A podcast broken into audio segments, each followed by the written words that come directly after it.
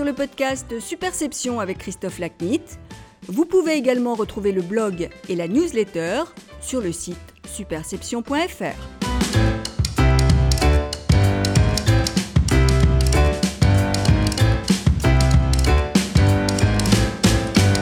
Bonjour, je suis ravi de vous retrouver pour ce nouvel épisode du podcast Superception. Aujourd'hui, mes invités sont Raphaël Brachet et Jean Paoli. Raphaël et Jean sont deux jeunes membres de l'agence Weber Chandwick qui ont remporté la quatrième édition du concours des meilleurs espoirs français de relations publiques, les Young Lions PR. Cette compétition est organisée par Syntec Conseil en relations publiques pour les professionnels de moins de 30 ans bilingues en anglais. Raphaël et Jean vont représenter la France dans la compétition mondiale des Young Lions PR lors du Cannes Lions, le Festival international de la créativité qui se déroulera du 18 au 22 juin prochain à Cannes. Cet épisode du pod Superception a trois particularités. C'est la première fois que je reçois deux invités. Raphaël et Jean sont à ce jour mes deux plus jeunes invités. Et il s'est agi pour eux de la première interview de leur carrière, la première, j'en suis sûr, d'une très longue série.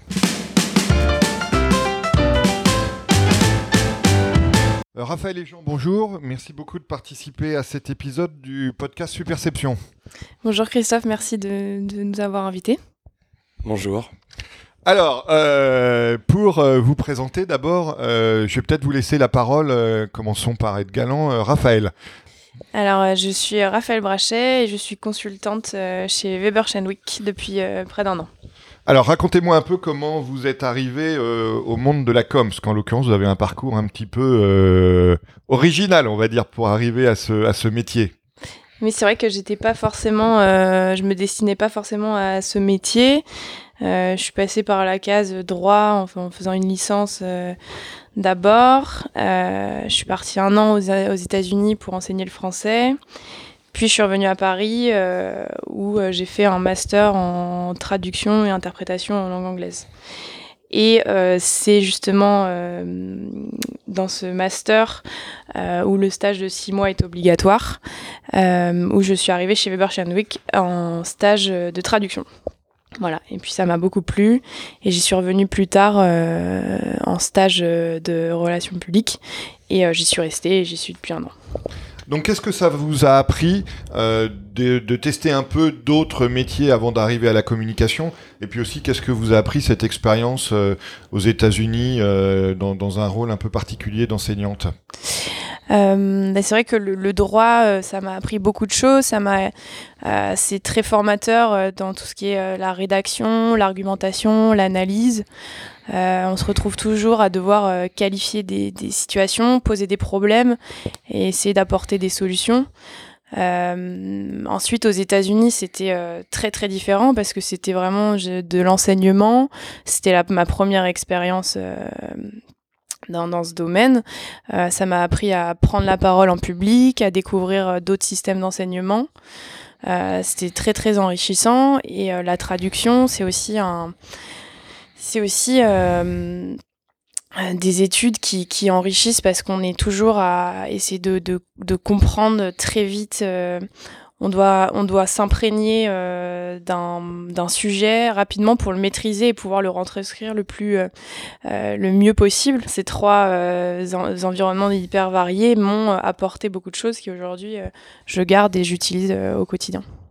Alors Jean, un peu même question. Est-ce que vous pouvez nous, décrire brièvement votre, parcours et comment vous êtes arrivé donc stratégique planeur chez, chez Weber? Euh, ouais, alors moi j'ai un parcours peut-être un peu plus classique que celui de Raphaël, euh, parce que j'ai fait une école de com, euh, qui après m'a conduit à évidemment travailler dans la pub et après euh, chez Weber. Mais enfin, je pense que j'étais pas hyper prédestiné à faire ça, parce que j'ai toujours été un cancre à l'école. J'ai eu mon bac par surprise. Euh, j'ai toujours passé les années par surprise, toujours à la limite. Et, euh, et du coup, voilà, je j'avais pas forcément prévu de faire ça. Et je me suis retrouvé en école de com parce que j'aimais bien écrire et, et, euh, et que j'avais peut-être pas forcément le niveau ni le courage d'aller dans des études de lettres. euh. Et l'expérience, vous avez une autre expérience internationale, Raphaël, c'est les États-Unis, vous c'est Argentine, euh, Maroc. Euh, Ouais. Donc racontez-nous un peu cette expérience, pourquoi, comment vous êtes parti là-bas et qu'est-ce que ça vous a apporté? Alors, c'est deux expériences très différentes. J'avais déjà travaillé pas mal à Paris avant de partir en Argentine. c'est des rencontres. J'ai rencontré quelqu'un qui avait monté une agence en Argentine, enfin deux personnes à vrai dire, qui sont Mariano Favetto et Didier Zakin, qui avaient un, un shop créatif argentin, donc qui, qui travaillait en marque blanche pour des agences un peu partout dans le monde. Et, euh, et suite à cette rencontre, ils m'ont proposé de les rejoindre donc à Buenos Aires. Euh, donc j'ai fait mes valises et je suis parti euh, parce que c'était une opportunité qui qui me semblait être euh, qui me semblait être être hyper belle quoi. Du coup et, et ça a été le cas. L'Argentine c'est un pays où la communication et la publicité a quelque chose de patrimonial. Euh, c'est une, y a une, une, vraie force créative chez eux. Euh, il y a un style, il y a un humour, et, euh, et du coup c'était extraordinaire de travailler là-bas. Surtout que j'ai eu l'occasion de travailler avec Mariano Favetto, qui est un, un des, des, directeurs de création les, les, plus primés de, de ce pays et, et qui, qui m'a énormément appris, qui, qui m'a énormément inspiré aussi pendant un an et demi. Je travaillais à ses côtés, donc c'était une véritable chance. Et Casa? Casablanca, alors là, c'est, du coup, je rentrais d'Argentine. Euh, j'étais freelance, donc je travaillais un peu à droite à gauche. Et, euh, et puis on m'a proposé cette mission qui était un peu euh, surprenante, qui était de travailler trois semaines à Casablanca, donc pour DDB, donc sur un pitch. donc j'y suis allé. C'était un pitch mondelaise. le truc a été gagné, donc ils m'ont rappelé après. Ils m'ont dit voilà, est-ce que ça te dirait de venir un peu plus euh, à Casablanca sur quelque chose de plus euh, de plus fixe? Euh, moi, je venais de rentrer d'Argentine, je venais de retrouver un peu Paris, un peu ma famille, mes amis. Et du coup, Casablanca, ça a eu cette particularité d'être 15 jours par mois entre Paris et Casa. Donc, je faisais des allers-retours tous les mois. mais pareil, c'était une expérience extraordinaire. C'est une ville qui aussi bouillonne de créativité, qui où il y a une jeunesse qui est hyper hyper underground et qui fait beaucoup de choses. Euh, il y a cette volonté de créer et, de, et en tout cas de faire beaucoup de choses. Alors, qu'est-ce qui vous plaît, Jean, dans le, dans le métier de stratégique planeur? Pour, Pourquoi avoir choisi euh, cette voie? Alors, euh, au départ, moi, j'étais pas planeur. Je suis arrivé dans la, dans la, donc, je suis arrivé en agence de pub. Je travaillais chez Monsieur White, donc une agence, une toute petite agence parisienne. On n'était vraiment pas beaucoup. On devait être peut-être 7 ou 8 quand je suis arrivé. Euh, et du coup, on n'était pas beaucoup, mais du coup, ça me, donnait un peu l'occasion de, toucher un peu à tout. Et, euh, et c'est vrai que la gestion de projet, j'ai vite senti que j'avais besoin de dépasser euh, mon rôle euh, de chef de projet, que j'avais du mal à retenir finalement mes idées. Euh, et ça d'ailleurs, c'est un truc qui a beaucoup dans la dans la pub, je trouve, on retient beaucoup ses idées quand on n'a pas marqué euh, créatif sur sur sa carte de visite ou sur sa signature mail. et on se fait aussi beaucoup retenir ces idées. Et du coup, moi, je savais que j'avais du mal à, à, pas aller plus loin euh, à chaque fois que, que je devais euh, m'occuper d'un projet ou faire un brief. Euh, et du coup, je le faisais. J'avais la chance de le faire parce qu'on n'était pas nombreux aussi. Et, et, on me laissait le faire, donc je pense que c'était pas pas si mauvais. et du coup, petit à petit, en, en, toujours poussant mon rôle, je pense que ça m'a conduit à, à, des missions de, de planeur avec une dimension assez créative dans, dans, tous les, dans tous les postes de planning que j'ai occupés. Est-ce qu'il y a des clients ou des projets qui vous ont marqué là depuis les quelques années que vous travaillez dans la com? Moi, il y a un projet qui m'a marqué. Donc ça fait déjà quelques années, ça devait être il y a 4 5 5 ans, ouais, un, truc comme ça. On travaillait pour la collective du bœuf, donc le bœuf français. Donc c'est la promotion de, de cette viande. Euh, et, euh, et en fait, leur plateforme, c'était euh, le goût d'être ensemble parce que ce qu'il nous racontait, c'était qu'au milieu d'une, quand on a une pièce de bœuf au milieu d'une table, finalement, on, ne peut que bien s'entendre et se retrouver.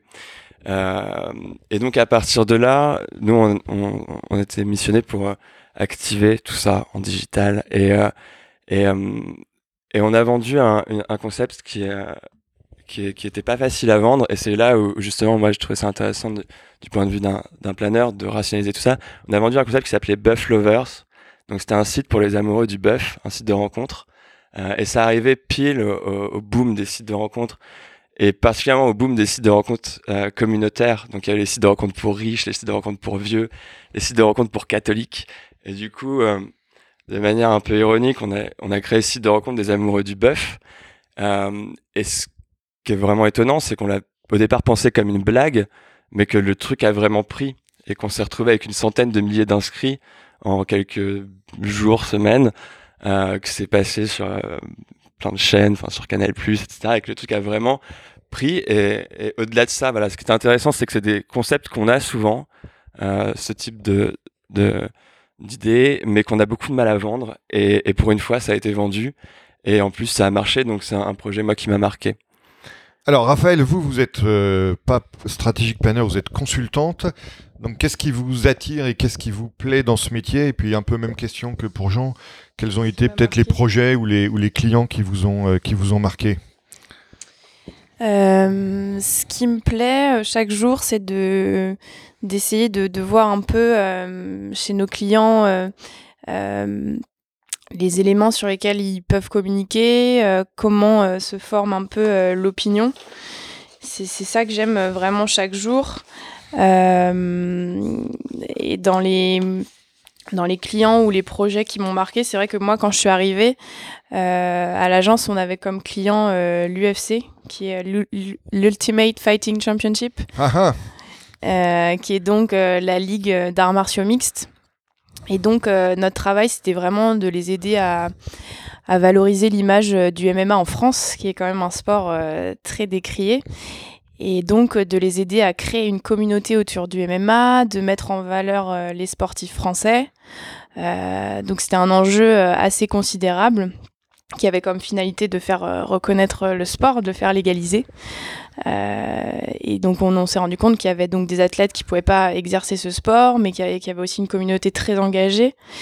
Euh, donc voilà, c'était beaucoup de pédagogie, de lutte un peu contre euh, contre les préjugés. Donc c'était euh, assez intéressant de, démarrer euh, mon expérience dans les relations publiques avec le MMA. Donc on faisait du community management. Je m'occupais des pages Facebook, je, je regardais beaucoup de vidéos et on essayait de promouvoir un peu les euh, ce que ce que enfin ce qu'il fallait enfin les les éléments positifs du sport euh, qui, qui, a quand même très très mauvaise réputation. Alors ma culture du, de l'UFC s'arrêtant à Ronda Rousey, euh, il a été légalisé en France ou pas euh, Non, pas encore. Suite à vos efforts, d'accord. Pas encore. Donc euh, l'effort est encore en cours. Exactement. Et c'est plutôt pas trop mal parti parce que Laura Flessel, qui est ministre des Sports, est plutôt favorable à ce sport. Elle l'a elle-même euh, euh, pratiqué pendant un moment quand elle s'entraînait euh, dans les salles Lagardère et elle dit que ça a eu un effet assez positif sur sa carrière. Ça l'a beaucoup, beaucoup aidé. Donc euh, peut-être qu'on peut qu'on verra euh, la légalisation du MMA prochainement. Vous êtes dans le monde du travail, vous êtes tous les deux chez, euh, chez Weber depuis à peu près l'été 2017, si je dis pas de bêtises. Exactement. Vous êtes rentré à un mois d'intervalle. Hein. Si, donc vous avez une expérience encore assez, assez jeune. Est-ce que vous définissez et vous vivez, vous, vous expérimentez votre, le fait de faire partie de cette génération dans le monde du travail quand vous voyez d'autres générations euh, et que vous la, vous la côtoyez euh, différemment? Ou est-ce que finalement euh, tout le buzz qu'on fait autour des milléniaux, de la génération Z, etc., vous le trouvez un peu exagéré par rapport à ce que vous vivez au quotidien euh, dans, dans votre métier? Mais c'est, on en, on en parlait hier avec Jean et on se disait qu'on était un peu euh, lassé euh, de du buzz, lassé en fait de, de ce besoin systématique de euh, cataloguer et de décrire la génération en cours et de forcément la comparer notamment négativement avec les générations précédentes. Euh, il y a eu des articles ces derniers temps sur cette génération moi-je qui est très euh, égocentrique. Euh, qui serait très égocentrique. Qui serait très égocentrique, évidemment. Qui est omnibulé par les réseaux sociaux, qui est individualiste, etc. Et nous, on, a, on ressent un peu cette lassitude on est quand même défini par euh, génération Y, la forme des écouteurs, etc. Et on, on sent pas, on se reconnaît pas forcément, euh, pas, forcément là-dedans avec Jean. C'est ce qu'on se disait hier. Ouais, euh, ouais. Enfin, évidemment, on pense qu'il y a des traits communs, mais qui sont pas forcément, enfin, qui sont dus à l'époque. Évidemment, les, gens sont plus connectés. Il y a des choses qui sont parfois plus éphémères euh, dans la manière de, de, vivre, euh, de d'avoir des des rapports sociaux, etc. Donc il y a évidemment des tendances de fond qui s'observent chez les jeunes aujourd'hui. Euh, mais c'est vrai que c'est un peu embêtant effectivement de, de, voir à chaque fois des portraits. Euh, les Z sont comme ci, les, les, Y sont comme ça. Attention, euh, dans le monde du travail, ils sont comme ça. C'est ouais, on trouve ça un peu lassant et c'est. Mais il y a des, il y a des choses aussi positives qui sont communiquées. Parce que On dit beaucoup que votre génération est une génération qui est toujours en quête de sens mm. et qui attache énormément de sens, d'importance, pardon, au sens qu'elle trouve dans son dans son métier. Donc ça, c'est moi qui suis un obsédé du sens. C'est à mes yeux un truc super positif et qui est aussi une euh, génération qui est très attachée à son développement personnel et qui est prête à mettre euh, à faire prévaloir son développement personnel par rapport à éventuellement des éléments des éléments financiers ou des éléments de reconnaissance qu'elle peut qu'elle peut trouver dans son job. Donc euh, il y a, heureusement pas que des éléments négatifs qui sont qui sont buzzés sur votre génération. Enfin en tout cas on espère. Oui, non, il y a, y, a, aussi, euh, y a aussi du positif, euh, notamment euh, le rejet aussi un peu des bullshit jobs, le, le, fait de pouvoir faire plusieurs carrières, de justement pas rester 30 ans dans la, dans la même structure, de changer un peu, d'avoir des perspectives, de beaucoup voyager. Et aussi, euh, on est, j'ai l'impression, enfin notre génération est plus consciente, quoi. On est, on est quand même plus au fait de plein de problèmes euh, et on a tendance à vouloir agir et en tout cas à reconnaître, euh, à reconnaître tout ce qu'il y a autour de nous. Ouais. Après, c'est peut-être aussi devenu plus facile pour nous de, de s'engager. Aujourd'hui, il suffit d'un, d'un hashtag sur Twitter pour dire je, suis engagé. Après, je, je sais pas si jamais il y a, je sais pas si jamais il y a plus ou moins d'engagement que la génération de nos parents. Je sais pas si elle est plus forte ou si elle est plus superficielle. Mais, euh, mais en, tout cas, c'est vrai qu'on peut aujourd'hui plus facilement s'engager dans des causes en tout cas, j'étais obligé de vous poser cette question. C'est vrai que vous êtes les invités les plus jeunes que je n'ai jamais reçus sur, euh, sur Superception. C'était. Euh, On en est très fiers. Justement, si on se projette un peu dans, après avoir fait un rapide euh, survol de, de, votre jeune carrière, si on se projette un peu sur votre, sur votre futur, et je suis pas là évidemment pour vous de, vous demander si vous avez envie de quitter Weber demain ou dans, ou dans deux semaines, c'est pas, c'est pas par rapport à ça que, se pose l'enjeu, mais comment vous vous voyez évoluer dans, je sais pas, dans les, dans les 5-10 prochaines années si, est-ce que vous avez des envies euh, par rapport à ce qu'on évoquait, c'est-à-dire l'international, le fait d'éventuellement changer de, de, de, job ou même de métier ou de, ou de carrière Est-ce que c'est des choses auxquelles vous réfléchissez ou est-ce que vous êtes à l'heure actuelle encore dans une, euh, dans une appréhension du quotidien sans trop vous projeter? Euh, bah, après, je vais répondre pour nous deux. Quoi. Moi, je, je sais que je me projette pas tellement. Le, plus important aujourd'hui, je pense pour euh, moi, mais peut-être pour Raphaël aussi, c'est de sortir des choses intéressantes de l'agence de faire des bah, de faire un peu notre dossier et puis de, de faire de sortir un peu des cas qui euh, qui nous intéressent et sur lesquels on, prend du plaisir à, travailler. Donc ça c'est plutôt une vision court-termiste. On espère avoir des beaux projets qui tombent là euh, dans l'année, dans les mois prochains et pouvoir prendre du plaisir à travailler dessus en fait. C'est surtout ça je pense qui est important pour l'instant. Non, mais euh, je suis euh, totalement d'accord avec Jean. Euh, pour l'instant, on se projette pas forcément très loin. L'idée étant de d'avoir cette envie de rester passionné, de, de, se renouveler, de d'être ouvert à, des nouveaux défis. Et moi, je rajouterais, je rajouterais juste peut-être une envie d'étranger prochaine. Ça risquerait de, de me faire envie. Voilà. Alors, on va passer au, Young Lion PR. Alors, premier point, donc les, meilleurs espoirs des relations publiques. Alors, première chose, est-ce que vous pouvez euh, présenter à nos auditeurs qui sont peut-être pas tous familiers avec euh, le sujet ce que sont euh, les, Young Lion PR ouais, alors déjà, Cannes Lion, c'est le festival international de la créativité dans la communication. Donc c'est une fois par an, on vient récompenser toutes les campagnes qui ont été les plus créatives. Et les Young Lions, c'est dans ce festival la compétition qui récompense euh, les moins de 30 ans, euh, euh, qui récompense les moins de 30 ans à travers un concours en fait qui se déroule pendant deux jours pendant le festival de Cannes pendant le pendant lesquels on, a un brief un sujet une campagne à tomber donc dans ces deux jours dans un format qui est hyper court et à présenter devant un jury de ce festival et tous les pays en fait présentent euh, une campagne, enfin une cinquantaine de pays ou une soixantaine de pays présentent une campagne. Et à l'issue euh, euh, du concours, trois pays du coup sont récompensés par un lion donc de bronze, d'or ou d'argent. Voilà. Et donc, avant cette étape, il y a la sélection euh, Alors, oui, dans voilà. chacun Nous- des pays. Donc, alors, avant cette étape-là, il y a la sélection dans chacun des pays d'un team, du coup, qui va représenter euh, le pays euh, euh, sur place. Un peu comme les présélections olympiques. C'est un, ouais, un- bon, beaucoup plus modeste et beaucoup moins compliqué. Mais c'est un peu ça. Et du coup, euh, en fait, du, bah, c'est un peu le même format. Ça se passe à Paris. On, sauf que là, c'est une journée. Donc, c'est seulement quelques heures. On a 5 ou 6 heures pour préparer une campagne sur laquelle on est pitché le matin et qu'on présente le soir. Euh, et, euh, et du coup, c'est un, c'est, c'est un format très rapide. On a plusieurs teams qui présentent et à l'issue du coup de cette compétition locale, un jury composé de, de, dirigeants d'agences parisiennes sélectionne un team qui, euh, qui part à Cannes du coup pour la finale. Et il y a un, truc qui est intéressant, c'est, un format qui est hyper, que, nous on a beaucoup aimé, quoi, enfin, qui, est- assez difficile à, à, gérer, mais qui est hyper plaisant pour euh, un communicant parce que il y a un truc, c'est on, on, on nous brief, on a l'idée du, truc et on, on est euh, et directement on la présente et directement elle est quelque part achetée. Alors que dans, dans nous, on, parlait de ça hier avec Raphaël et dans la dans notre métier quoi, on a l'impression que tout prend énormément de temps entre le moment où on a une idée, le moment où on l'écrit, le moment où on la présente, le moment où elle est peut-être achetée, euh, celui où elle est produite, celui où elle sort, et puis si au final elle est récompensée, il s'écoule, ça, ça se compte en années. Euh, et du coup là, c'est vrai que c'était grisant quelque part d'avoir une espèce de condensé de tout ça dans une seule journée, avec toutes les étapes finalement d'un projet qui dure euh, généralement des, des mois dans la, dans la journée. Alors, Raphaël, comment vous est venue l'idée à tous les deux de participer à, ce concours?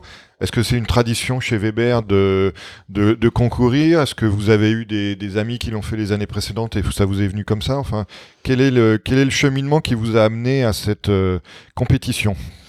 Euh, je crois que c'est la première année que euh, Weber Shandwick euh, envoyait une équipe, euh, souvent par manque de temps, euh, des consultants qui sont très très pris. Euh, la finale était à une, une époque de l'année qui est quand même assez chargée, c'était en, mars. Je me souviens qu'on n'avait pas énormément de temps à y consacrer et on l'a fait quand même. Et c'est Jean qui suit énormément les, les canyons parce que lui, il est, il, a été bercé par ça et nourri euh, aux récompenses et aux campagnes, donc il m'en a, beaucoup parlé. Et euh, il a il s'est dit que c'était une bonne idée euh, de d'y participer et au moins de voir, enfin d'être dans les conditions de la compétition et de- d'essayer de travailler. Et on a décidé d'y aller. Pour concourir, vous avez dû présenter une vidéo, si je dis pas de bêtises, et euh, la l'angle que vous avez pris pour la vidéo était un petit peu original. Donc racontez-moi ça. Euh, c'est ça. En fait, on devait. euh, les, les, les, les candidats à la compétition donc en France organisée par le Syntec, Vous étiez combien de candidats, by the way? on était, je crois qu'il y avait sept équipes. D'accord. Sept équipes, Elan Edelman, Havas, euh, enfin voilà, les, grandes agences parisiennes. Donc on devait faire une petite vidéo de présentation euh, qui était soumise au, vote euh, sur Facebook et ça se comptait en, en likes. Et donc on avait chaque jour, il y avait un passage d'une agence et on devait récolter le plus de likes possible. Et en fait, le nombre de votes, le nombre de, likes, c'était un critère de présélection. Euh, Il y avait cinq critères, c'est donc euh, le nombre de likes de la vidéo, le charisme, euh, le niveau d'anglais, la consistance et j'ai oublié le dernier critère. Enfin bref, voilà. Du coup, on devait Grave. faire une petite vidéo de présentation et euh, et donc euh, on devait par cette vidéo se présenter et donner notre vision de- des RP. Euh, ouais, donc on, on- le brief c'était un peu ça, c'était donner votre vision des, des RP euh, et ce qui vous inspire dans les RP. Euh, et du coup, c'est vrai que le point de départ avec Raphaël, c'était de se dire, bon, tout le monde va mettre des grandes campagnes RP des dernières années et dire, les RP c'est ça. Et, et du coup, assez rapidement, on s'est dit, tiens, ça serait quand même super drôle de mettre des grandes campagnes de RP et de dire, bah, c'est pas ça. Euh, et, et du coup, on a réfléchi à une manière de, de, de, de monter ça. Et, euh, et, on- du coup, on a fait un film donc, qui, euh, qui, qui regroupe toutes les grandes campagnes RP en disant It's not that euh, à chaque fois et qui signe pour nous, une, une, une grande campagne, ça commence toujours par un blasphème. Et c'était une manière, je pense, de à la fois de faire un, pied de nez aux autres teams, de prendre un peu le contre-pied euh, de ce qu'on pressentait qu'allait être fait, et aussi de montrer un peu, euh, je pense, notre, euh, enfin la manière dont on aime travailler, c'est-à-dire être un peu irrévérencieux peut-être, et puis surtout avoir ce côté peut-être, enfin j'ai, enfin ce côté peut-être un peu disruptif dans la pensée. Voilà. Donc on a fait ça. Et alors quel, quel exemple de campagne euh, blasphématoire avez-vous pris dans la vidéo? Alors il y avait euh, bah, tous les tous les grands euh, derniers cases de Pierre. Donc il y avait REI qui est consommez pas le. Voilà, donc c'était pour le Black Friday. Donc il y avait ça par exemple où ils ont libéré tous leurs employés le jour du Black Friday. Oui, ils disaient à leurs clients surtout ne venez pas nous voir le Black Friday. Ouais, allez, parce que c'est un un, un, un, retailer de nature un peu comme comme Decathlon. L'idée c'était ça, c'était mais Decathlon aurait pu le faire, mais c'était c'était de dire bah pendant le Black Friday au lieu de venir vous vous entasser à, à des milliers dans nos dans nos magasins, allez dans la nature et faites du vélo. Donc ça, euh, c'était une belle campagne. Donc ça faisait partie des campagnes qu'on a présentées.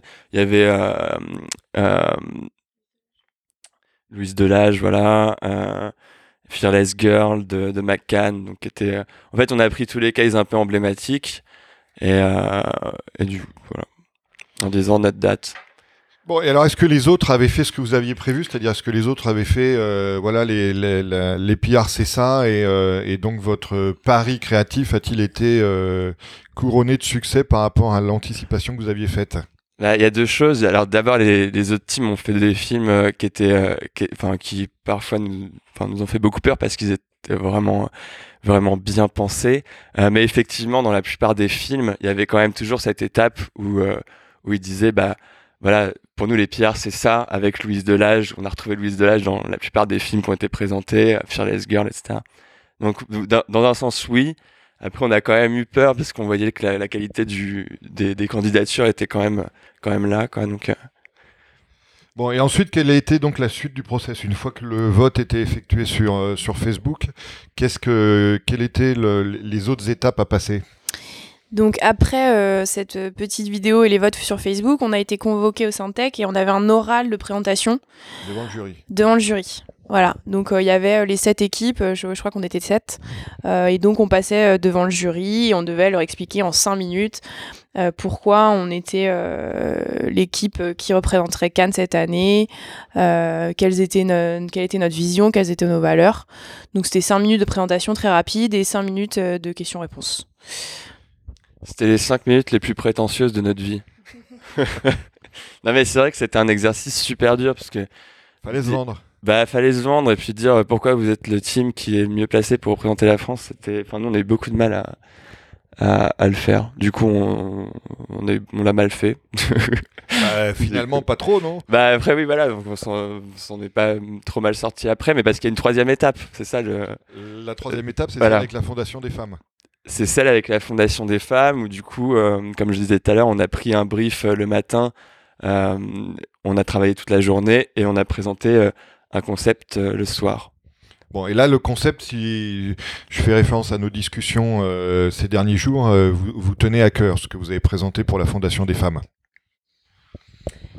oui, mais alors forcément, c'est une cause qui nous tient à cœur, forcément. Elle est très visible ces derniers temps, mais euh, on s'attendait un peu à ce que ce soit euh, la cause des femmes qui tombent, pour être euh, honnête. On a, on a eu la chance d'être briefé le matin par Maxime Ruznieski, qui est le cofondateur de la Fondation des femmes, et qui nous a très bien expliqué le problème de la fondation, qui est assez jeune, elle a deux ans. Recueil de dons. Recueil de dons, en fait, ils sont très très visibles ces derniers temps dans les médias, notamment grâce à leur campagne Maintenant on agit, qui a eu des très grandes ambassadrices, qui a été très visible euh, à l'occasion du, à l'occasion des Césars. Euh, la campagne, c'est de dire voilà, on a dénoncé, on a polémiqué, maintenant on agit, on donne. Et malgré cette très grande visibilité, ils ont récolté que très peu de dons. Donc il est arrivé, très, il est arrivé, nous a dit très honnêtement, euh, voilà, les médias, on les a tous faits voilà, on n'a pas recueilli de dons, donc aidez-nous, euh, aidez-nous à, recueillir des dons euh, pour la fondation qui n'a rien récolté euh, ces derniers mois alors qu'elle était omniprésente. Donc qu'est-ce que vous avez euh, proposé comme solution? Alors ouais, il y a un truc juste pour euh, dans le contexte aussi qui est important, c'est que il y a cette idée de dire que les gens sont aujourd'hui évidemment euh, bien, enfin qu'il y a une prise de conscience clairement dans la société de ce besoin d'égalité entre les hommes et les femmes, mais que finalement les gens n'ont pas conscience d'une chose, c'est que l'argent peut être un accélérateur de cette cause. Ils, le, ils voient l'argent comme un accélérateur de plein de causes, pour le handicap, pour la faim, pour pour, euh, pour énormément de choses, mais pas pour les femmes. Euh, parce que ça devrait être une espèce de, de changement naturel sociétal qui euh, ne peut pas être aidé par l'argent. Il se trouve que c'est faux, puisque l'argent peut du coup aider énormément d'associations à soutenir des femmes, à accéder justement à une forme, au, pas, pas, pas, d'égalité, mais au moins de, de s'en rapprocher. Et, et, du coup, c'était ça, je pense, l'enjeu de départ qui, qui nous a réellement motivés pour pour, euh, pour travailler sur ce, ce sujet. Et donc, qu'est-ce que vous avez trouvé comme solution alors? Donc, notre point de départ, ça a été de se dire, on ne sait jamais quoi offrir à un nouveau-né. Ok? Euh, et si on proposait aux gens de, d'offrir un meilleur avenir aux petites filles qui naissent. En fait, euh, on s'est dit les gens sont pas forcément prêts à donner pour les femmes. Ça, c'était comme je l'ai dit le point de départ.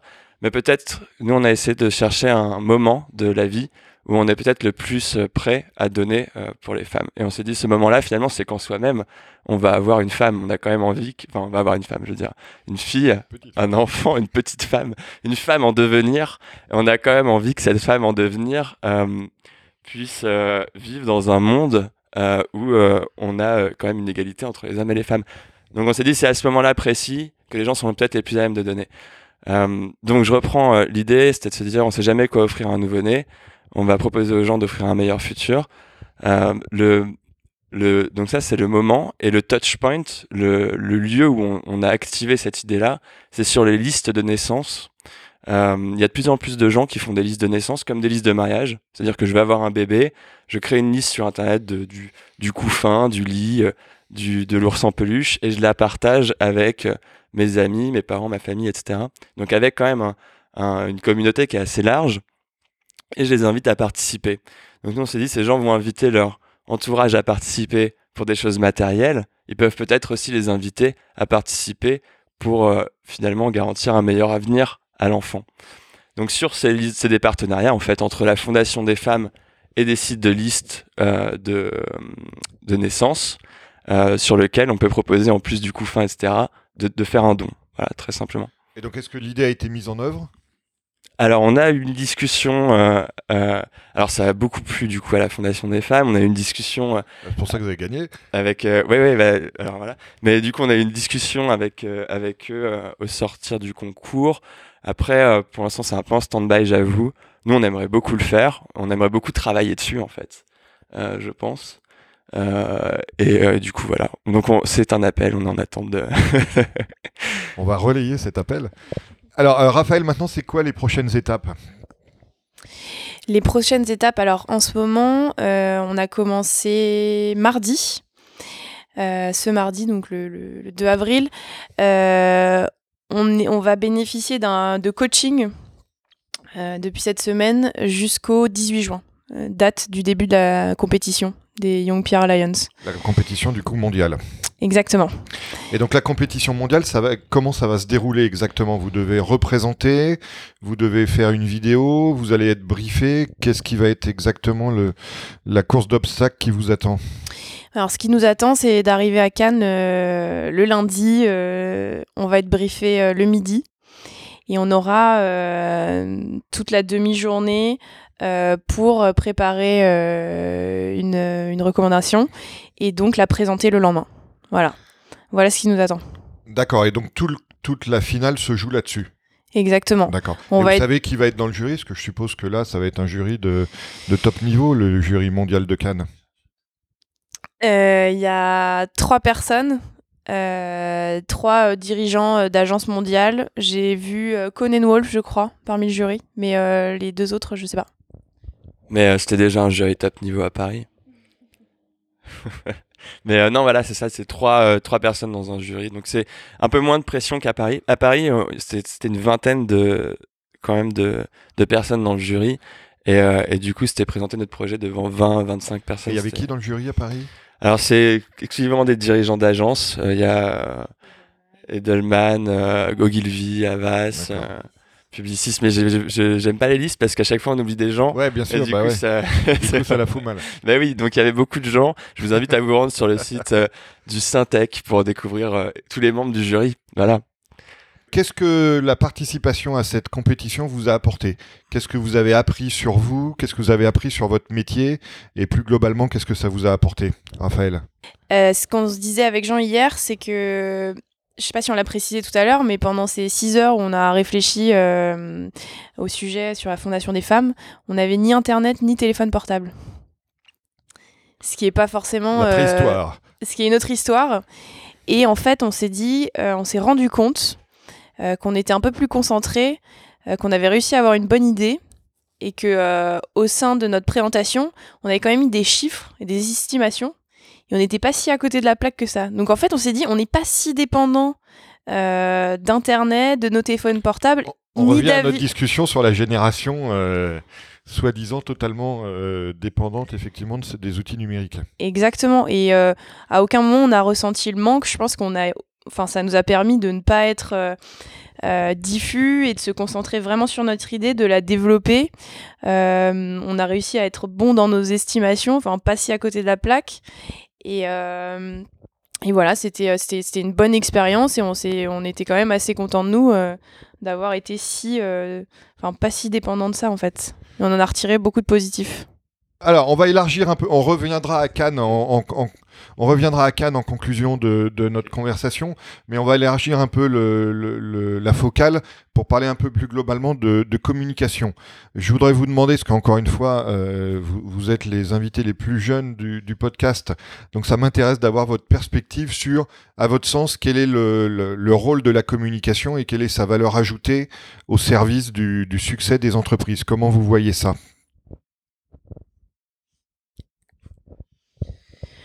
Euh, je pense que elle est, la communication, elle est devenue essentielle aujourd'hui. Euh, elle, est, elle est omniprésente, bien sûr, mais elle est essentielle. Et je pense que quand on voit euh, les crises euh, qui surviennent, c'est un peu des, exemples euh, euh, d'impact aussi que la communication euh, peut avoir sur la réputation d'une entreprise et sa santé euh, économique. La communication pour une entreprise, elle est essentielle, elle est déterminante. Euh, mais aussi, euh, je pense qu'il y a chez certaines entreprises de la surcommunication, Euh, ce besoin de euh, s'exprimer euh, à, tout prix sur tous les sujets et parfois un peu euh, sans réfléchir, mais juste un peu en surfant sur les tendances. Donc, si elle est essentielle, il faut aussi qu'elle soit euh, réfléchie et nuancée par moment, je pense. Euh, ouais, alors le sujet de l'intérêt de la, de la communication, je, pense que c'est pas. Je pense que ça a toujours été euh, un levier de voilà de croissance, enfin se faire connaître. C'est c'est pas ça. Je pense que ça depuis l'invention du commerce, ça a été quelque chose d'important. C'est vrai qu'aujourd'hui les, les outils sont sont multiples et euh, et c'est vrai qu'aujourd'hui euh, n'importe qui finalement peut créer du contenu, peut se faire connaître et euh, et du coup il y a quelque part une c'est quelque part plus démocratique de pouvoir communiquer aujourd'hui.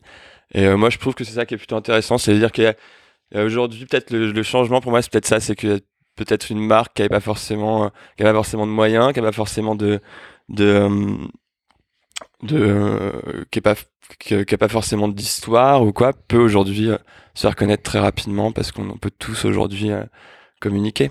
Quel est le rôle, à votre avis, de la créativité justement pour émerger, attirer euh, l'attention et, aussi euh, faire adhérer vos, audiences à vos messages? Bah, c'est vrai que ça, la, surprise, l'inattendu, quand un contenu est, euh, créatif, ça, ça le rend toujours plus impactant, plus agréable à regarder, et du coup peut-être plus regardé. Donc c'est quelque part un peu ce qu'on cherche. Après, pour parler spécifiquement des, de la créativité dans les, dans les relations publiques, euh, il y a un truc qui est assez fort, et du coup, comme on parle de Cannes, c'est c'est bien d'en parler, c'est la, la catégorie PR de Cannes pour, pour nous, en tout cas, c'est une des plus créatives. Euh, on est toujours sur un- des concepts qui s'inscrivent dans la vie des gens, dans le réel, et qui essayent à chaque fois d'avoir cette, euh, ce, ce résultat qui est d'avoir changé quelque chose. C'est d'avoir vraiment agi en changeant euh, quelque chose. Euh, donc ça, quand la créativité est au service d'un changement dans la société, dans la vie, dans les, dans les choses, ça, on trouve que c'est quelque chose qui est vraiment intéressant. Alors, ça introduit la, la question euh, qui conclut chaque conversation euh, sur le podcast Superception, qui est une question d'actu. Donc l'actu, euh, votre actu et l'actu du domaine de la com, bah, c'est Cannes qui approche. Quels sont les projets qui, à Cannes, vont à votre avis sortir du lot et qui vous ont inspiré, que ce soit des projets d'ailleurs de, de votre agence au niveau mondial ou éventuellement d'autres agences?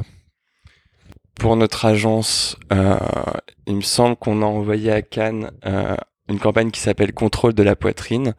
Donc une campagne qui a été faite avec euh, l'Olympique de Marseille et en partenariat avec McCann, qui est euh, quelque part l'agence du même groupe avec laquelle on a énormément de, on travaille beaucoup ensemble.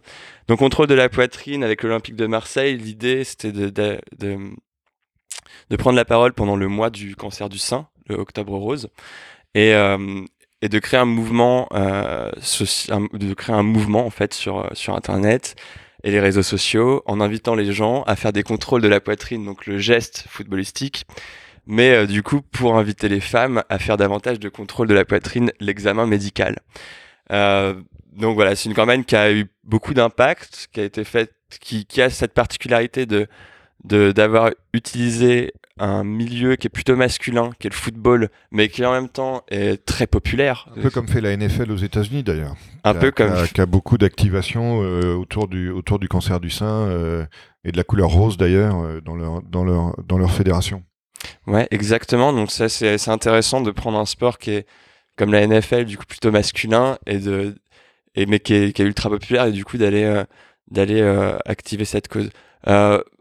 Juste pour le pour l'histoire olympique de Marseille, on a aussi travaillé avec évidemment l'équipe féminine euh, du, du, du, club de foot. Voilà. Et, euh, et après, sinon, dans les campagnes qu'on presse, alors ça, on, évidemment, on pense que que ça, ça, ça, va gagner à Cannes. Et dans les autres campagnes qu'on pressent qui sont pas les nôtres, euh, on a beaucoup. C'est-à-dire celles qui vont perdre?